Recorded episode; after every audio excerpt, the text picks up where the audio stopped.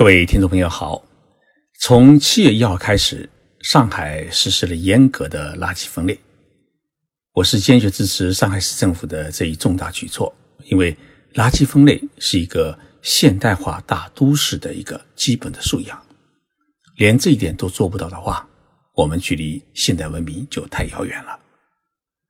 也是因为一直以来都没有垃圾分类的习惯，因此呢，实施当天。就有一些人变了不少的顺口溜。前几天我在上海特别观察了垃圾分类的情况。说实在的，与东京相比，上海的垃圾分类处理还是属于起步阶段。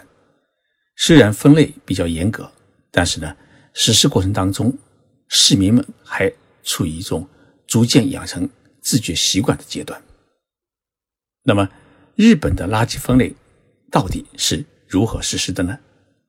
今天的节目，我就和来大家聊一聊日本垃圾分类与处理的情况，以便供大家参考。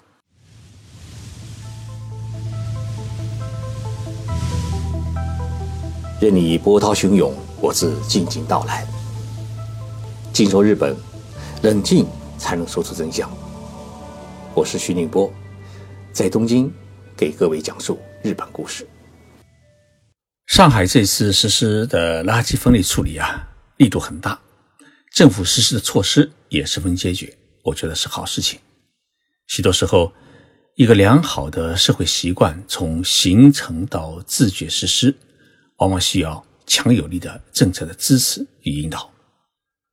从上海市颁布的生活垃圾分类投放的指南显示，上海的生活垃圾是分成四大类。首先是可回收垃圾，也就是瓶瓶罐罐、非金属、书报等资源类垃圾。其次呢是有害垃圾，包括像电池啊、灯管啊、过期的药品啊、农药等等。第三呢是湿垃圾，主要是指生活类垃圾。第四类呢是干垃圾，包括毛巾啊、内衣裤啊、餐巾纸啊等等。那么还有一类。也就是第五类，它不属于生活垃圾，是属于特殊垃圾，包括家具啊、建筑装饰材料、家电产品等等。那么我们来看一下日本的垃圾它是如何分类的呢？日本垃圾啊是分成七大类。第一类呢是可燃垃圾，像厨房垃圾啊、橡胶制品啊、衣服。呃，还是报纸、书刊，呃，还有皮革制品、录像带、杂草等等。第二类呢是不可燃垃圾，像餐具、厨具、玻璃制品、干电池、灯泡、小型家电、一次性打火机等等。第三类呢是资源类垃圾，像易拉罐啊，呃，塑料瓶啊，呃，书刊、呃，杂志啊。这些都属于资源性垃圾。第四类呢是粗大垃圾，像自行车、呃课座椅、沙发、微波炉、烤箱、高尔夫球杆等等。第五类呢是属于不可回收垃圾，像农具、灭火器、砖瓦、建筑垃圾、水泥、哎摩托车、啊废轮轮胎等等。第六类呢是属于家电垃圾，像电视机啊、洗衣机、空调、电冰箱等等。第七类呢是临时性大量垃圾，像搬家或者大扫除、呃修建庭院时产生的垃圾。而这七类垃圾当中啊，每一类还有一些细分的小类，比如像可燃垃圾当中，制品类中当中就是。呃，纸张类的呃制品类当中，像餐巾纸之类的就属于不可再生的纸类。但是呢，面积大于明信片的纸张不属于这一类，它是归属于资源垃圾，需要回收。我记得刚到日本时候啊，房东送来了一本厚厚的垃圾分类手册，足足有三十页之多，一共有五百十八条。我实在记不得这么多的内容，最后还是把它一页一页的扯下来贴在冰箱上面，拿出了当年记英语单词的镜头。但是结果呢，经常还会有大楼的管理员来敲门，他对我说：“哎，徐先生啊，这袋垃圾是不是你扔的？里面好像还没有细分哦。”好长一段时间啊，我都不敢跟管理员打招呼。那么扔垃圾之前啊，不仅要仔细分类，而且呢还要仔细清洗。譬如说，像酱油瓶、油瓶、饮料罐、啤酒罐等等，都是必须要清洗干净才可以扔弃。像我们中国人比较喜欢吃的，呃，豆腐乳，这个瓶子啊，你一定要清洗干净以后才能扔。那么像电池、灯管这些东西呢，你不能直接作为垃圾扔掉。而且要带到超市或者便利店的回收店里面去统一回收。如果你家里面的狗或者猫死了以后呢，必须要联系政府的环境局来帮你进行处理。记得政府发放的扔垃圾手册的背后还赠送有一份彩虹年历，每一种颜色代表哪一天可以扔哪一种垃圾。虽然规定的十分详细，但是呢，有时候也会出现。星期一吃的鱼骨头要等到星期四才能扔。好在呢，现在一些公寓楼里面啊，一般都有垃圾的堆放间，可以随时把垃圾送到堆放间里面，按照分类要求放到指定的位置，然后呢，管理人员再来帮你仔细的整理。其实啊，日本社会垃圾分类处理的历史也并不长，是从一九八零年才开始实施。垃圾分类回收的日本，如今已成为世界上垃圾分类回收做得最好的国家。但是，这个过程，日本花费了整整四十年的历史。目前，日本每年人均垃圾的产生量只有四百十公斤，是全世界各国当中啊最低的。更重要的是，垃圾分类投放已经成为日本民众的一种自觉的行为。即使没有人监督，也会严格执行。在日本啊，扔垃圾是有时间表的，每周七天，回收垃圾的种类每天各不相同。那么，居民需要在垃圾清运车到达的当天早晨的八点之前，把垃圾啊堆放到指定的位置，不能错过时间，否则呢就要等到下一周。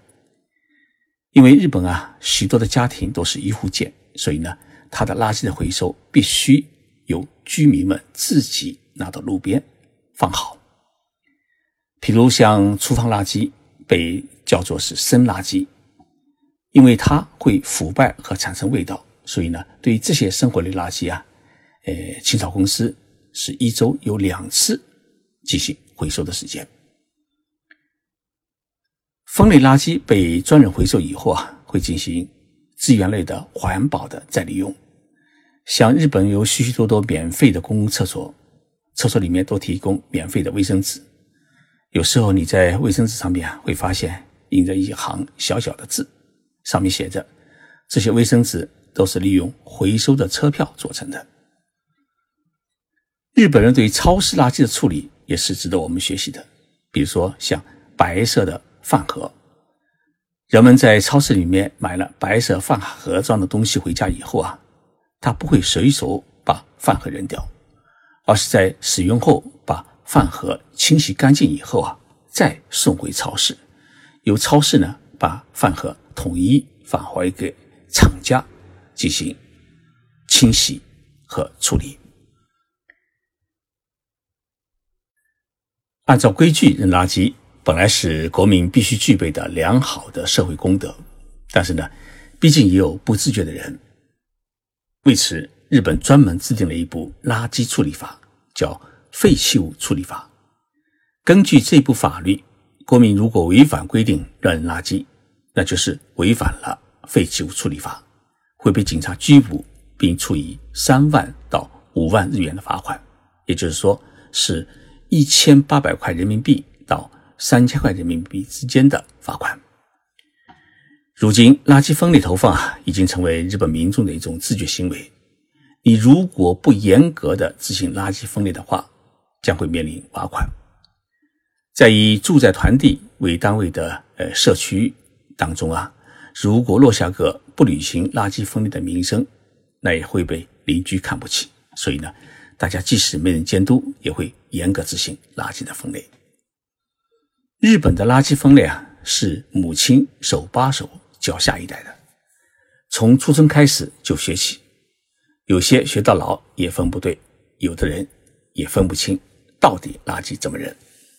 比如一个香烟盒，里面的纸盒外包的塑料薄膜封口处的那圈铝箔，这个垃圾盒就要分成三大类：外包是塑料，盒子是纸的，那么呃铝箔是金属，所以一个烟盒啊就要拆开来，要作为三种垃圾来进行分类处理。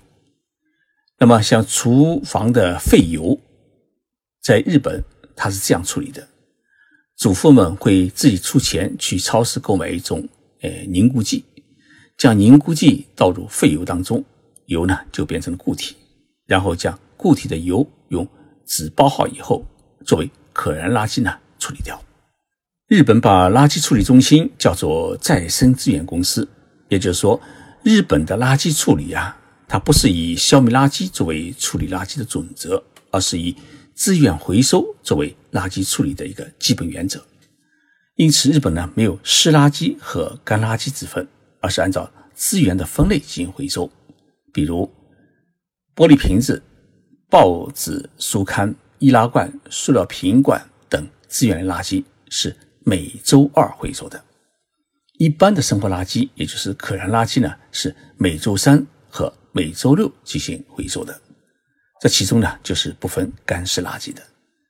每周四是回收不可燃垃圾。至于家具等粗大垃圾，以及像电冰箱、洗衣机等家电产品呢，需要专门打电话给政府的垃圾处理部门，根据垃圾的种类，需要支付大约是一百到两百四十元人民币之间的一个垃圾的处理费。日本的垃圾处理啊，基本上做到了百分之一百的回收。垃圾经过分类处理以后啊，其实是变废为宝，有的呢用于火力发电，产生的热能用于建设温水的游泳池，那么最后燃烧剩下来的垃圾渣是用于铺路或者填海。东京湾有一个人工岛叫台场，它的一半就是用垃圾填出来的。